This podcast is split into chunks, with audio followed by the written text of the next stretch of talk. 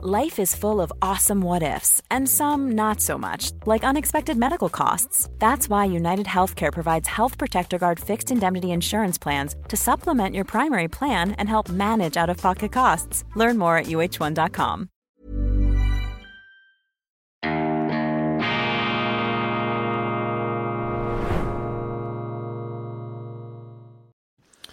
Grüezi miteinander. Ganz herzlich willkommen und einen wunderschönen guten Morgen, meine sehr verehrten Damen und Herren, liebe Freunde. Ich begrüße Sie zur schweizerischen Ausgabe von Weltwoche Daily. Die andere Sicht, unabhängig, kritisch, gut gelaunt am Freitag, dem 15. Dezember 2023. Noch neunmal schlafen, dann ist Heiligabend. Wir freuen uns. Wir fiebern Weihnachten entgegen dem Fest der Familie, dem Fest der Liebe, dem Fest des Friedens. Und Weihnachten, das bedeutet auch, dass man die Wurzeln sich in Erinnerung ruft, auf denen unsere Zivilisation eigentlich ruhen sollte. Und das, was mich am meisten beschäftigt im Moment, ist die Frage des, ja, des Traditionsverlusts. Wir haben diese Verwurzelung verloren. Die Menschen haben keinen sicheren Standboden mehr unter den Füßen. Wir haben darüber gesprochen und wo das ganz akut auch äh, in Erscheinung tritt, ist bei der Frage letztlich des Wohlstands. Ich glaube, man ist sich in der Schweiz überhaupt nicht mehr zureichend bewusst, dass die Tatsache, dass es der Schweiz so gut geht, dass die Schweiz sich von einem Steinhaufen in der Mitte Europas, von einem Armenhaus zu einem der reichsten Länder überhaupt entwickeln konnte, das hat entscheidend mit der schweizerischen Neutralität zu tun. Nehmen Sie eine UBS, eine Bankgesellschaft, die in, China, die in China zu den größten Banken gehört. Warum? Weil wir neutral sind, weil die Schweiz mit ihrer Neutralität ihre Weltoffenheit ausspielen kann. Die Banken sind für viele Reizfirmen, für mich nicht. Ich bin stolz, dass wir Großbanken haben, wenigstens noch eine. Ich bin stolz darauf, dass so viele auch ausländische Unternehmen in der Schweiz sind. Und selbstverständlich bin ich stolz darauf, dass wir so viele KMU-Betriebe, Gewerbler, Unternehmer haben in unserem Land. Das ist die Grundlage des Wohlstands. Und der Wohlstand ist nicht alles, aber ohne den Wohlstand ist vieles nichts. Und wenn ich in die Medienlandschaft blicke, Neue Zürcher Zeitung, Schweizer Fernsehen, Tagesanzeiger, äh, Ringier Medien, dann sehe ich dort nicht nur Geschichtsvergessenheit, vor allem Neutralitätsblindheit. Man hat hier die Wurzeln, die Grundlagen, die Fundamente unseres Wohlstands aus den Augen verloren und ich glaube, eine wichtige Aufgabe der Zeitungen, der Medien, auch der Weltwoche wird künftig darin bestehen, diese Säulen, diese Pfeiler unserer Schweiz, unseres Wohlstands, unserer Zivilisation wieder zu vergegenwärtigen, in Erinnerung zu rufen. Ich werde dann in der internationalen Ausgabe mit Blick auf Deutschland zwei essentielle Pfeiler hier noch einmal speziell würdigen. Bohm Schneiders unrühmlicher Abgang, ein jäher Wechsel im Bundeshaus sorgt für Aufregung, auch ein bisschen für Empörung und Kopfschütteln. Die überforderte Justizministerin schleicht ab ins Innendepartement, das nun verwaist war nach dem Abgang von Alain Berset und ihr neuer Kollege Beat Jans. Beat Jans Kanz titelte verwegen die Weltwoche Beat Jans.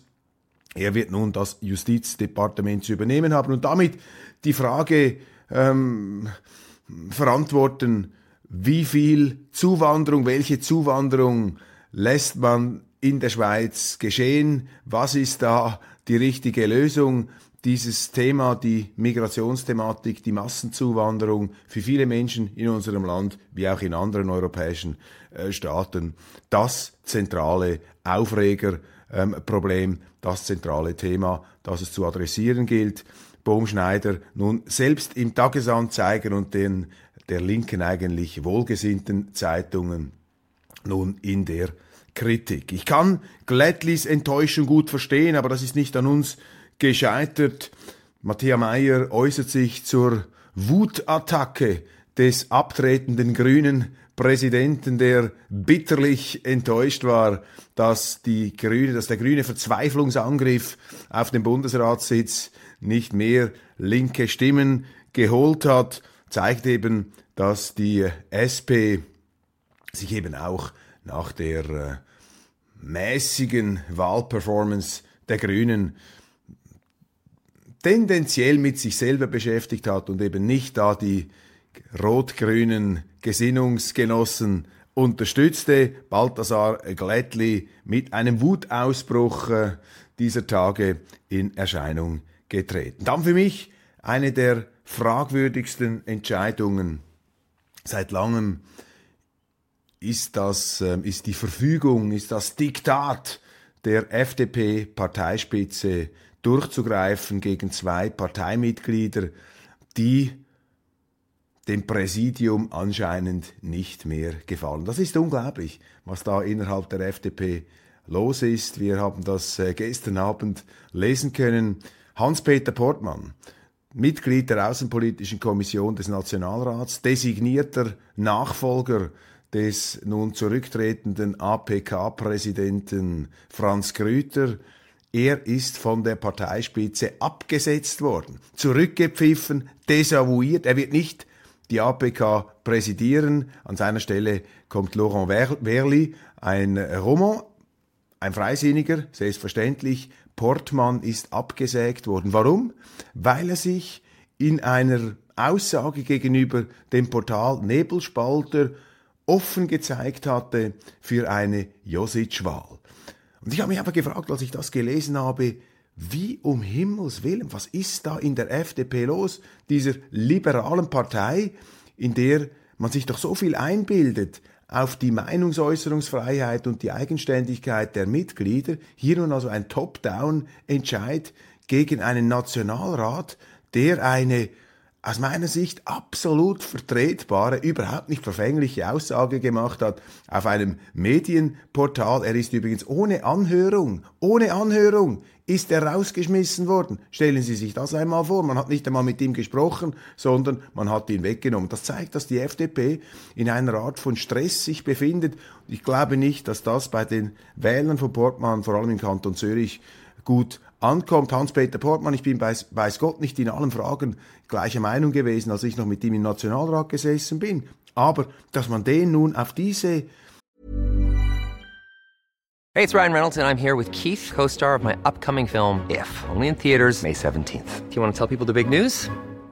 All right, I'll do it. Sign up now and you'll get unlimited for $15 a month in six months of Paramount Plus Essential Plan on us. Mintmobile.com slash switch. Upfront payment of $45 equivalent to $15 per month. Unlimited over 40 gigabytes per month. Face lower speeds. Videos at 480p. Active Mint customers by 531.24 get six months of Paramount Plus Essential Plan. Auto renews after six months. Offer ends May 31st, 2024. Separate Paramount Plus registration required. Terms and conditions apply if rated PG. Cool fact a crocodile can't stick out its tongue. Also, you can get health insurance for a month or just under a year in some states. United Healthcare short term insurance plans, underwritten by Golden Rule Insurance Company, offer flexible, budget friendly coverage for you. Learn more at uh1.com. Ja, desavouierende Art und Weise aus einem vorgesehenen Amt einfach rauswirft, so als hätte er das Tafelsilber gestohlen. Das hat Portmann nicht verdient und das sind Stresssymptome einer Partei. Ähm, gleichzeitig hat man einen anderen sogenannten nicht linientreuen Nationalrat ähm, ab, ähm, abgehalftert als äh, designierten Präsidenten ähm, der Energiekommission, und zwar den Beat Auslin. Der ist der FDP-Spitze zu grün. Stattdessen ist Christian Wasserfallen jetzt nominiert worden. Daran sehen Sie, dass ähm, die FDP da um Profil, um Positionierung ringt. Aber ich glaube nicht, dass das die Maßnahmen sind, mit denen man eine inhaltliche Akzentuierung bekräftigt, sondern einfach nur den autoritären Charakter und den Einsamkeitscharakter der Entscheidungen. Das sind also geradezu unliberale, unliberale Verhaltensweisen. Und mich erinnert das Ganze etwas an das ähm, Vorgehen der SVP 2007 nach einem großen Wahlerfolg damals ist die Parteispitze der SVP auch übermütig geworden, hat nicht sogenannt linientreue Nationalräte abgesägt, ähm, abgedrängt. Und das Ganze hat dann zu einer Retourkutsche geführt, letztlich des ganzen Parlaments und äh, der damalige Bundesrat Christoph Blocher ist dann abgewählt worden in den entsprechenden Bundesratswahlen. Also hier ein wirklich signifikanter Vorgang meines Erachtens, ähm, ein ziemlich fragwürdiges, äh, ein ziemlich fragwürdiges Gebaren da der FDP-Spitze. EU trifft historischen Entscheid für die Ukraine. Viktor Orban, der Ministerpräsident Ungarns hat sich der Stimme enthalten, nachdem die EU ihm da einige Milliarden rübergeschoben hat. Also nicht so linientreu, wie er sich da in den letzten Wochen und Monaten gebärdet hat. Jetzt ist der Weg frei gemacht worden für Beitrittsverhandlungen mit der Ukraine.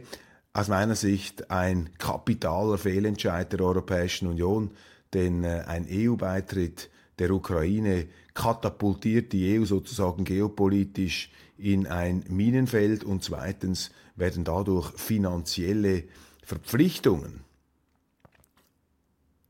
fällig bzw. aufgebürdet, die extrem sind. Und es ist unverantwortlich aus meiner Sicht in der gegenwärtigen Situation, solche Verpflichtungen einzugehen. Nun muss man sagen, dass ähm, Russlands Präsident Putin sich nie dagegen gestemmt hat, dass die Ukraine der EU beitritt. Für ihn ist klar, dass die Ukraine niemals NATO-Mitglied sein darf, dass sie neutral werden sollte. Das hat er übrigens an einer großen Medienkonferenz äh, gerade wieder bekräftigt. Ein sehr selbstbewusst auftretender Putin, der auch keinerlei Absichten hat verlauten lassen, jetzt zu verhandeln. Er hat gesagt, wir werden unsere Ziele militärisch weiterverfolgen, jetzt wo quasi äh, den Russen es sehr gut läuft, wo sie eben nicht mehr die ähm, ja, die, die, die Problematik äh, vielleicht eines möglichen äh, negativen Kriegsverlaufs äh, zu gewärtigen ähm, haben,